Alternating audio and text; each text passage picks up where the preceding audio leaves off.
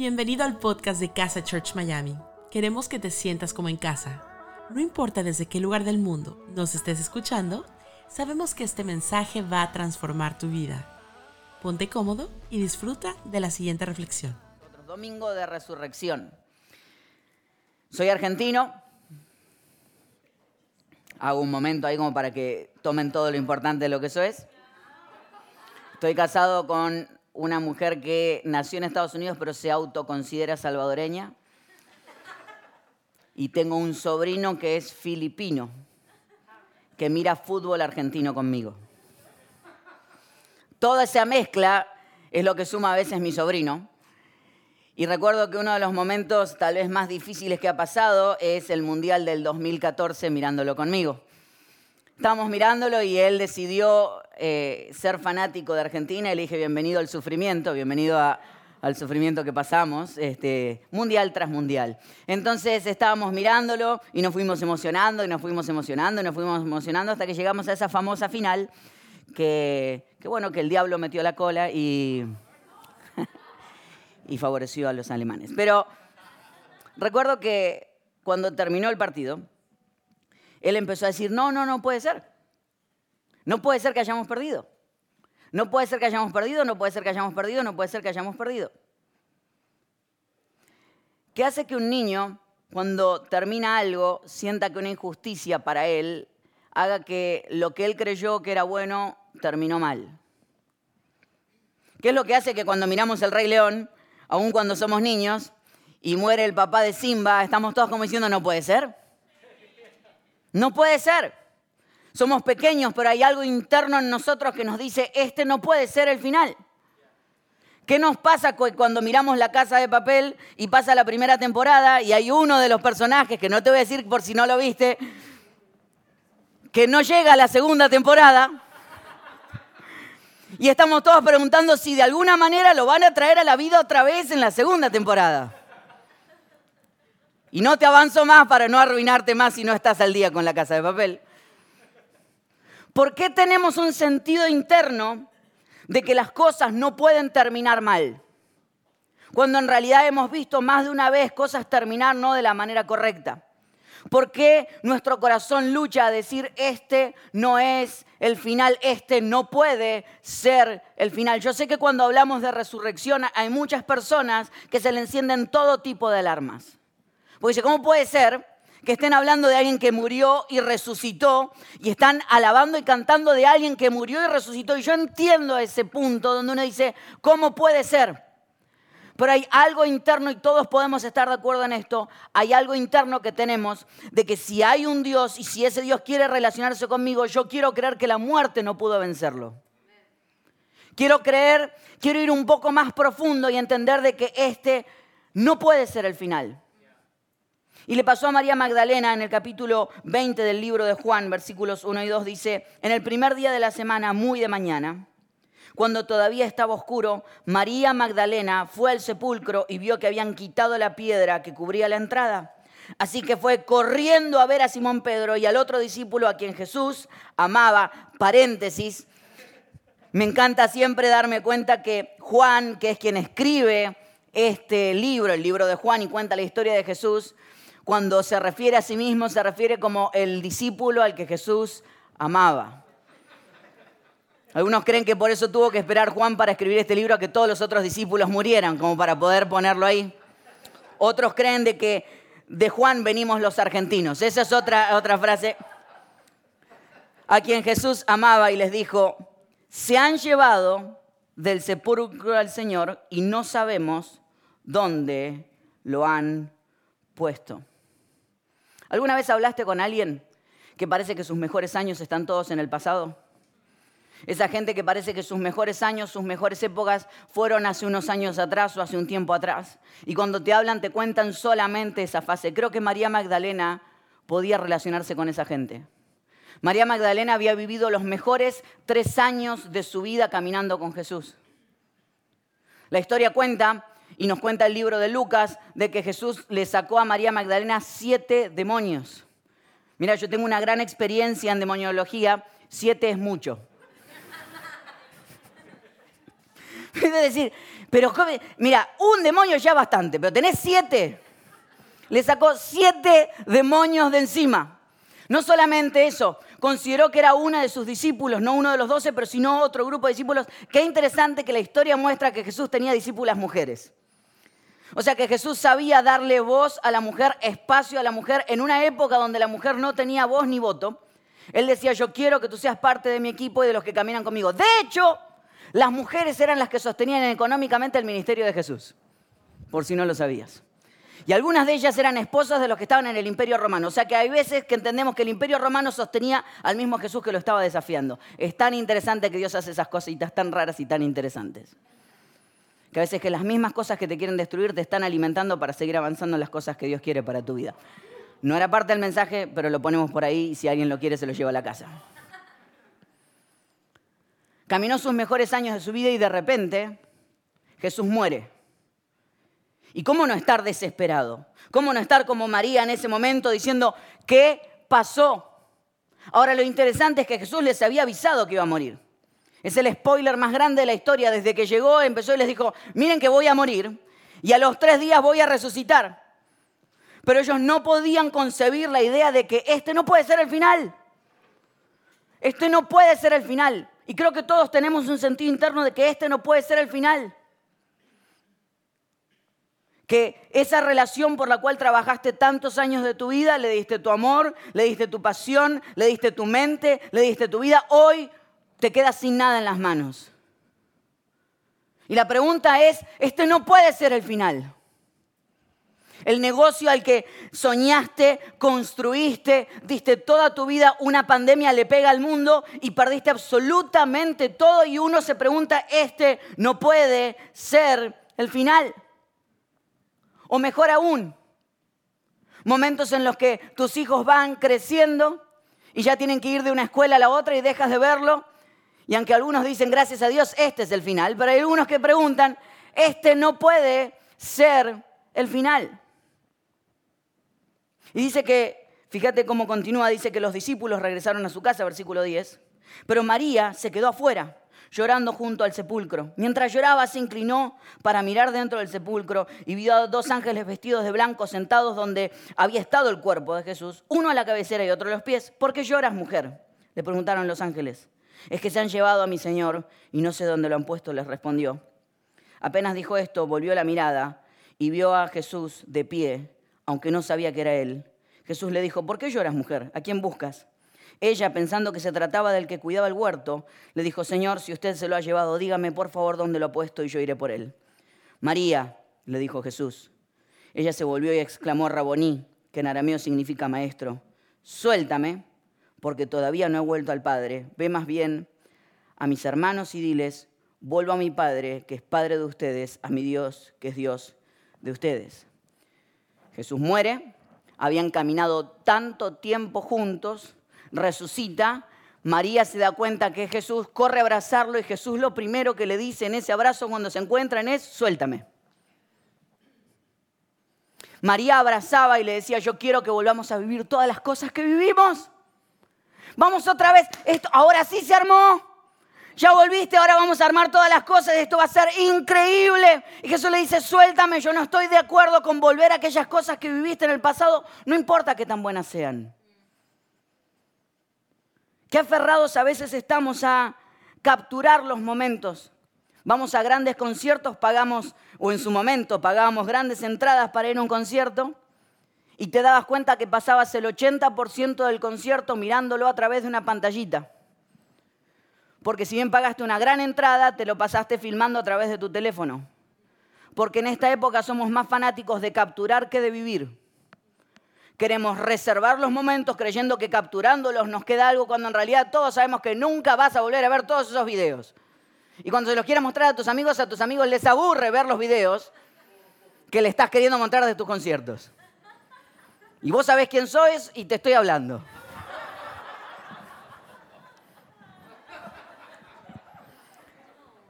Somos más fanáticos de capturar, retener, no, no, que no crezcan, que no avancen, que sigamos siendo los mismos, que las mismas cosas, pero es imposible sostener la vida. De hecho, hay otra versión en la que María Magdalena corre y, los ángeles le dicen, ¿por qué buscas entre los muertos al que vive? Qué fanáticos somos de buscar a Dios en nuestro pasado cuando Él no está allí, sino que nos está esperando en nuestro futuro. Y me sigo preguntando por qué cuando la gran pregunta de Dios no son los por qué, sino son los para qué. Y entender de que no hay manera de sostener mi pasado ni aquellas cosas que viví. Esta semana una, una amiguita de Marcia y mía, a quien admiro profundamente, es de esos jóvenes adolescentes que uno admira y yo tengo una pasión especial por aquellos que son apasionados desde chiquitos. Y uno los ve y uno los conoce y habla con ellos y decís, esta gente es apasionada y va a ser exitoso, no importa lo que sea que haga, donde sea que vaya, esta gente es exitosa. Y esta semana nos enteramos que aplicó una universidad, no le aceptaron y mi esposa me dijo el otro día, me dice, quiero que vayamos a visitarla. Yo digo, pero quiero ir a visitarla y le quiero llevar chocolates. Le digo, pero lo que quiere es una carta de aceptación, no chocolates. Dice, quiero llevarle chocolates y flores. Y paramos la vida y el mundo para ir a, a visitar a nuestra amiga, a llevarle flores y chocolates, no para decirle que había sido aceptada, sino para decirle, estás dispuesta a intentarla una vez más. ¿Por qué no probamos otra vez? ¿Por qué no te das cuenta que lo que sea que haya pasado es muy bueno, pero todavía hay mejores cosas por venir. Jesús mira a los ojos a María y le dice, suéltame, porque aunque todo lo que vivimos es muy bueno, no tienes ni idea de todo lo que está por delante. Pero otro de los personajes que está allí es Pedro. Dice, de hecho, el libro de Juan cuenta que Pedro y Juan corrieron y Juan se encarga en el, libro de él de aclarar de que Pedro y Juan corrieron, pero que Juan corría más rápido. No sé por qué, ni qué información nos agrega, pero Juan quiere que sepamos que él corría más rápido que Pedro. Pero dice que cuando llegó, Juan no quiso entrar y Pedro se mandó de una porque Pedro tenía esa cuestión de ser impulsivo.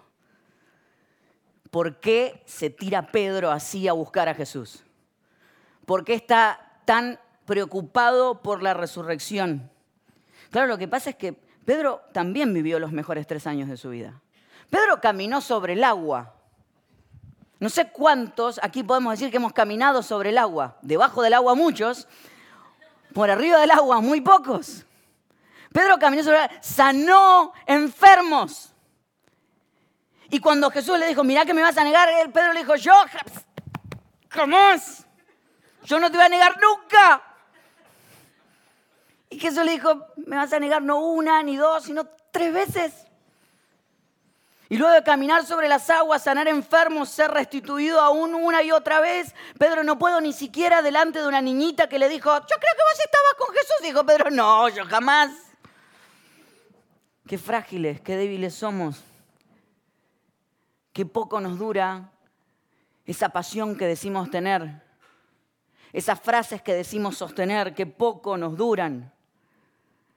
Y Pedro entra en un fracaso total y cuenta la historia que cuando Jesús sale de la tumba en uno de los momentos que se encuentra con los discípulos, dice, vayan a avisarle a mis discípulos y díganle a Pedro que ha resucitado. Son momentos donde uno dice, me quiero encontrar con cualquiera menos con, menos con Jesús. ¿Viste cuando te habías portado mal y tenías que volver a la casa? Y te habían dicho, cuando lleguemos a casa, vos decís, ¡ah! Querés dar tantas vueltas como puedas para no llegar. Y en la conversación que Jesús tiene con Pedro es increíble, es apasionante porque se sientan y después de no mirarse ni siquiera a los ojos, Jesús lo mira a los ojos la primera vez y le dice, Pedro, ¿me amas?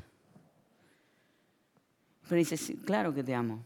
Y Jesús automáticamente contesta, entonces ve y apacienta mis ovejas. Y no era que Jesús tenía un negocito de tener unas ovejitas ahí guardadas y quería que Pedro se encargara de ellas. Estaba hablando directamente de la próxima iglesia que iba a ser fundada, de la gente que iba a quedar a su cargo. Pedro me ama, segunda vez Pedro le dice, claro que te amo, entonces ve y apacienta mis ovejas. Pedro, ¿me amas? Tercera vez, tres veces me negaste, tres veces te voy a preguntar si me amas, porque la pregunta es si estamos al nivel del amor. Porque si estamos allí, quiero que vayas y cuides mis ovejas. No, pero déjame arreglar la vida, déjame arreglar las cosas que he hecho primero, déjame primero acomodarme. Qué interesante que Pedro está frustrado por sus errores y Jesús está emocionado por el futuro de Pedro. Qué interesante que Jesús está más emocionado por las cosas que iba él a vivir. Quiero avisarte algo. A Dios no le asustan tus errores, le asusta tu vida sin propósito. Porque hemos entendido que para que alguien salga de sus peores huecos en la vida, lo que necesita no es castigarse más, sino entender que es amado y que tiene un propósito automáticamente. Que a Dios no le importa lo que hiciste anoche, le importa lo que vas a hacer mañana. Hay cantidad de gente perdida en el momento de los errores que cometió. Y Jesús lo único que quiere saber es qué vas a hacer con tu vida mañana. Porque quien tiene un propósito, quien sabe a dónde va, sabe qué está haciendo. Han visto que el arte moderno tiene unas vueltas raras que da en la vida, ¿no? No sé si han apreciado el arte moderno alguna vez. Alguna vez uno va y, uno va a todos esos museos y yo la verdad que no entiendo ni el moderno ni el antiguo. Me hago el que uno va a esos museos y uno dice, wow, uff, mm". Hay gente que llora delante de los cuadros. Uff, mm". Recuerdo que una vez fuimos a, un museo de arte, eh, arte moderno y cuando entramos con mi esposa había en la puerta literal un montículo de tierra así. Yo digo, mirá, están en construcción. Y me dice, no, es el artista no sé cuánto que eh, tiró un montículo de tierra así, es una expresión del arte. Dentro de esas expresiones del arte está esta obra denominada ¿Dónde vamos a bailar esta noche? Y era una instalación que se veía de esta manera. Así se veía esta obra. ¿Dónde vamos a bailar esta noche? Una instalación de un artista muy famoso en Italia. Lo que no le avisaron fue a la mujer que limpiaba esa noche el museo, que pensó, pensó que había sido una fiesta y así dejó el lugar luego de pasar por el lugar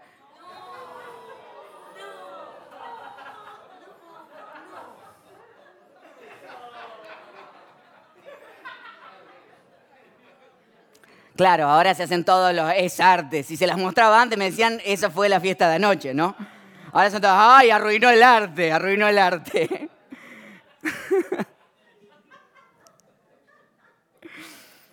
Qué interesante que el artista tomó lo que otros llamaban basura y lo transformó en arte.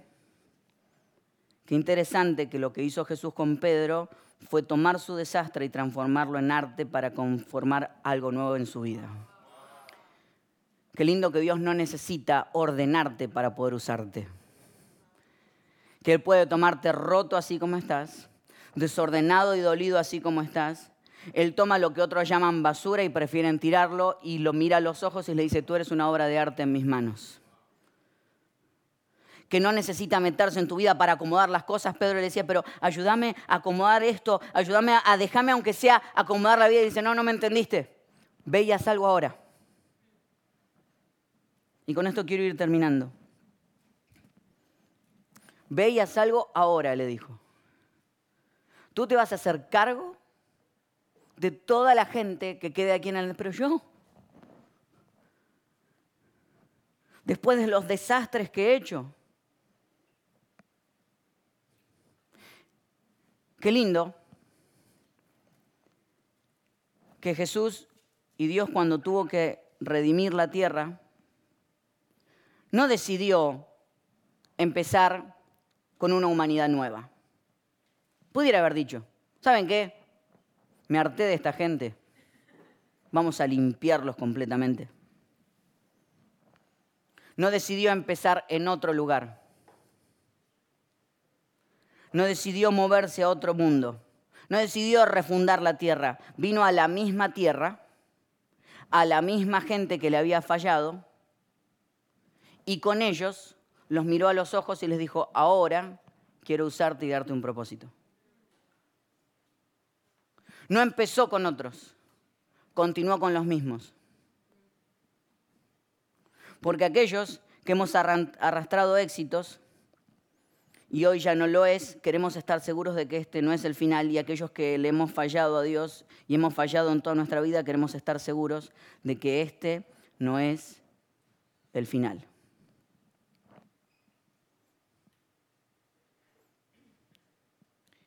Y hay algo que nos pasamos casi que por alto demasiado rápido.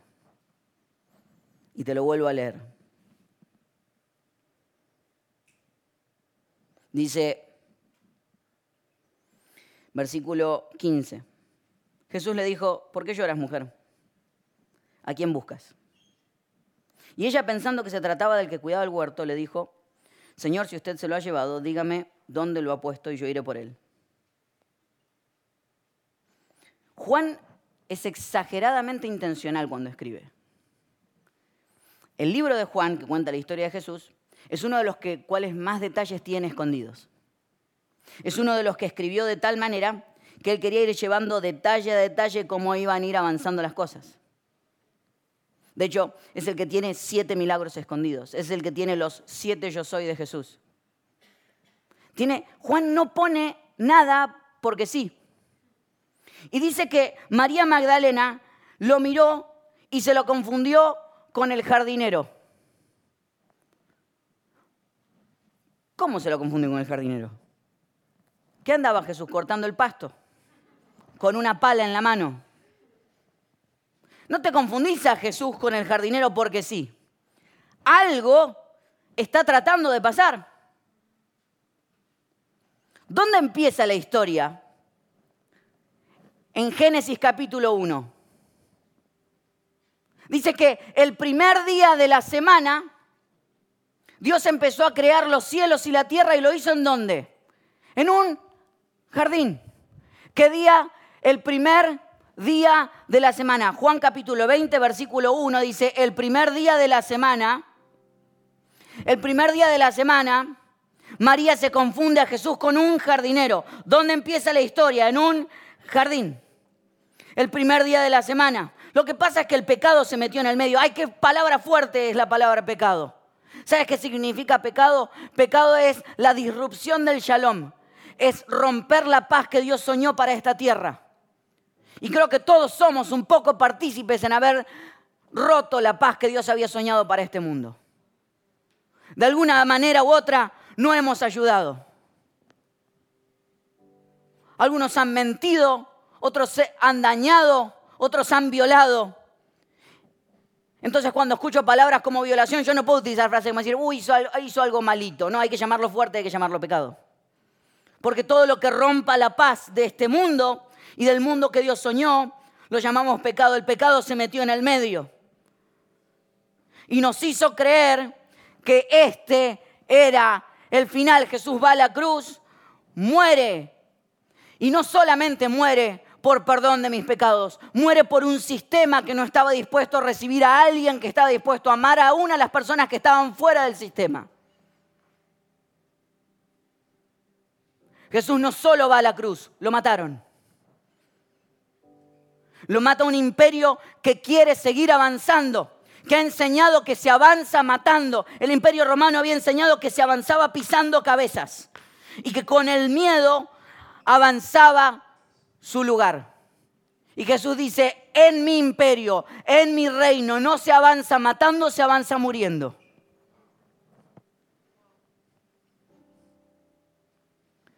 Y cuando muere, resucita. Y cuando resucita, lo primero que hace es agarrar una pala. ¿Qué está queriendo decir Juan y qué está queriendo decir Jesús. Que no solamente este no es el final, sino que podemos volver a empezar. La resurrección afirma que lo que sea que estés pasando no es el final y que siempre, siempre, siempre puedes volver a empezar.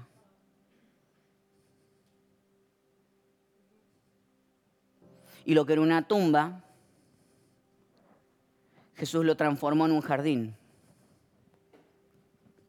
Lo que era una cruz, Jesús lo transformó en un símbolo de esperanza. Para que tú y yo entendamos que la resurrección afirma que este no es el final, que siempre podemos volver a empezar, que podemos transformar cualquier tumba en un jardín, que podemos transformar cualquier cruz en una esperanza y que podemos terminar transformando cualquier final en un comienzo.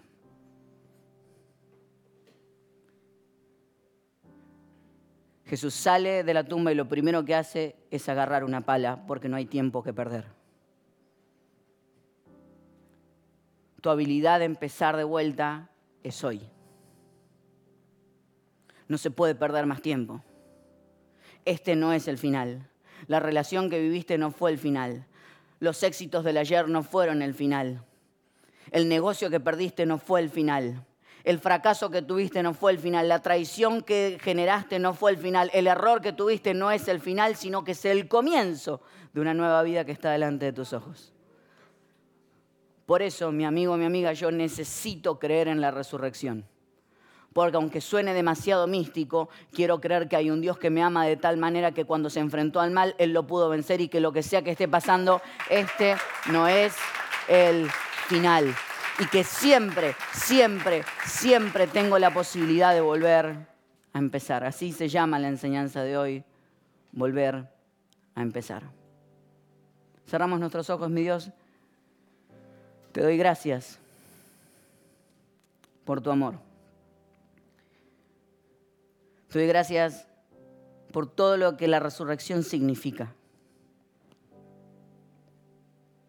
Porque agarraste traidores agarraste gente con dudas, agarraste gente dejada de lado, agarraste gente que no fue aprobada, agarraste gente que ha tenido éxitos y luego fracasó.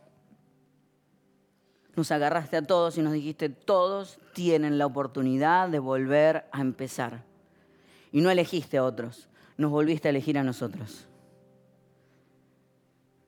Yo te pido, mi Dios, de que hoy, domingo de resurrección, recordemos hasta el último día de que tú nos has escogido y que siempre, siempre, siempre podemos volver a empezar. Me tomo el tiempo de hablarle por un momento nada más a aquellos que por ahí están conectados por primera vez o que están en el estudio con nosotros por primera vez. Y que hoy escuchaste la historia real y más profunda de lo que significa que Jesús te ama. Que siempre tienes la capacidad de volver a empezar. Pero estoy tan lejos. Bueno, pero alguna vez hay que darse vuelta y volver. Alguna vez hay que tomar la buena decisión. Alguna vez tienes que decir yo quiero tener una relación con Jesús. Y me escuchaste bien, utilicé la palabra relación, no religión.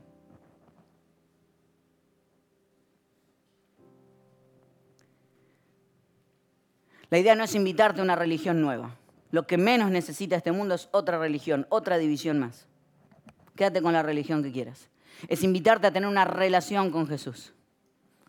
A conversar con aquel que puede cambiar tu vida, que puede darle propósito, que puede sacarte de los tiempos más difíciles, pero por sobre todo que quiere empezar una conversación. Por eso si hoy quisieras abrirle tu corazón a Jesús, domingo de Pascua, qué mejor día para hacerlo. ¿Qué mejor día para empezar una conversación con el Dios creador del universo?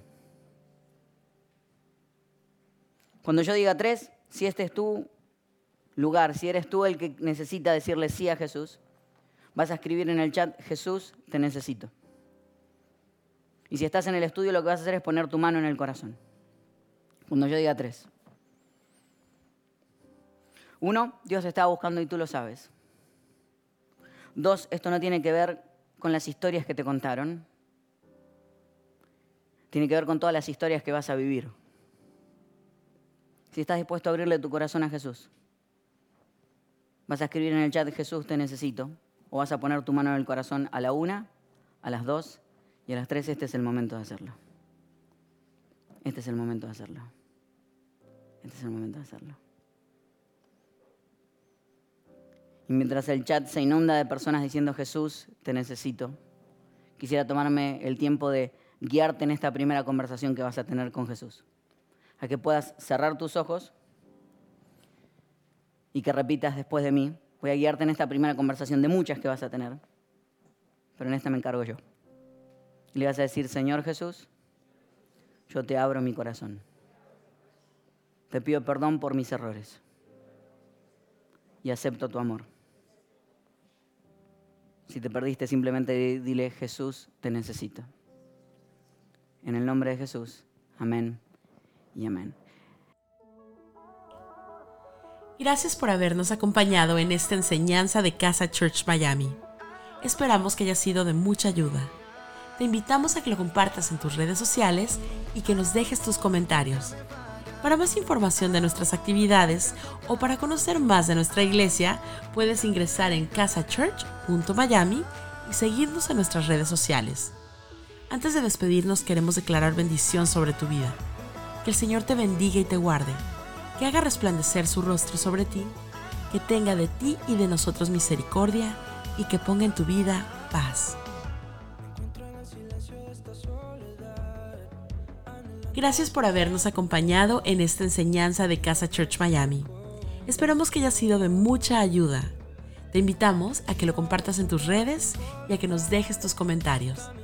Para más información de nuestras actividades o para conocer más de nuestra iglesia, puedes ingresar en casachurch.miami y seguirnos por todas nuestras redes sociales. Antes de despedirnos, queremos declarar bendición sobre tu vida.